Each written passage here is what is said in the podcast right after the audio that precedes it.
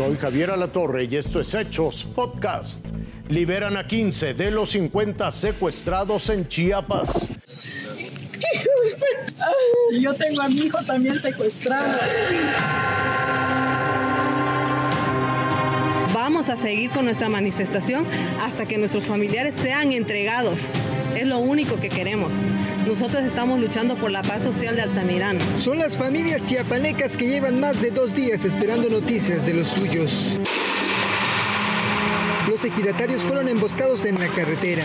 50 de ellos fueron plagiados por hombres armados. Quienes lograron escapar narran los terribles momentos. Armados, con armas. Sí, con puro cuerno de chivo iban, con puro cuerno de chivo.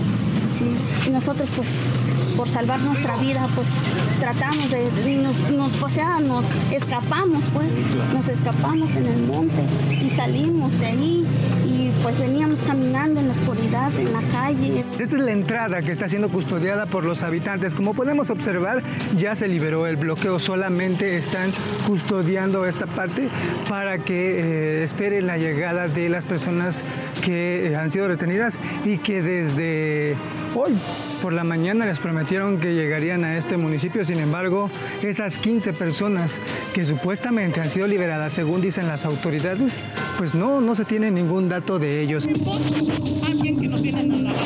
La esperanza se vino abajo. Las horas pasaron y no llegó el reencuentro con sus seres queridos. El municipio de Altamirano continúa resguardado por sus mismos pobladores que desde hace dos meses mantienen un plantón exigiendo la destitución del Consejo Municipal. Aseguran que han sido intimidados por grupos armados. Nos intimidan.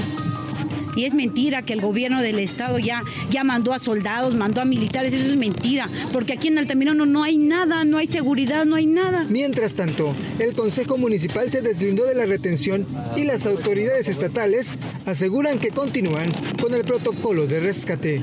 Alberto Chamelira, Fuerza Informativa Azteca. Un nuevo ataque con drones en Michoacán. Una casa y una iglesia fueron el blanco. Ya le he comentado en varias ocasiones que hay dos lugares en el mundo en donde usan drones explosivos. Uno es en la guerra de Ucrania y otro es en Apatzingán, en Michoacán, México. Los dos lugares del mundo donde se utilizan esos drones explosivos increíble. Pero continúa esta situación en Michoacán. Anoche se registró otro ataque con drones en Apatzingán. Los explosivos fueron lanzados contra el techo de una casa y también contra una capilla, contra una pequeña iglesia. No hubo personas lesionadas. Apenas el fin de semana pasado las autoridades del estado detuvieron a ocho colombianos integrantes de una célula delictiva dedicada a la fabricación de explosivos, esos explosivos que son adaptados a los drones para atacar. Hasta aquí las noticias, lo invitamos a seguir pendiente de los hechos.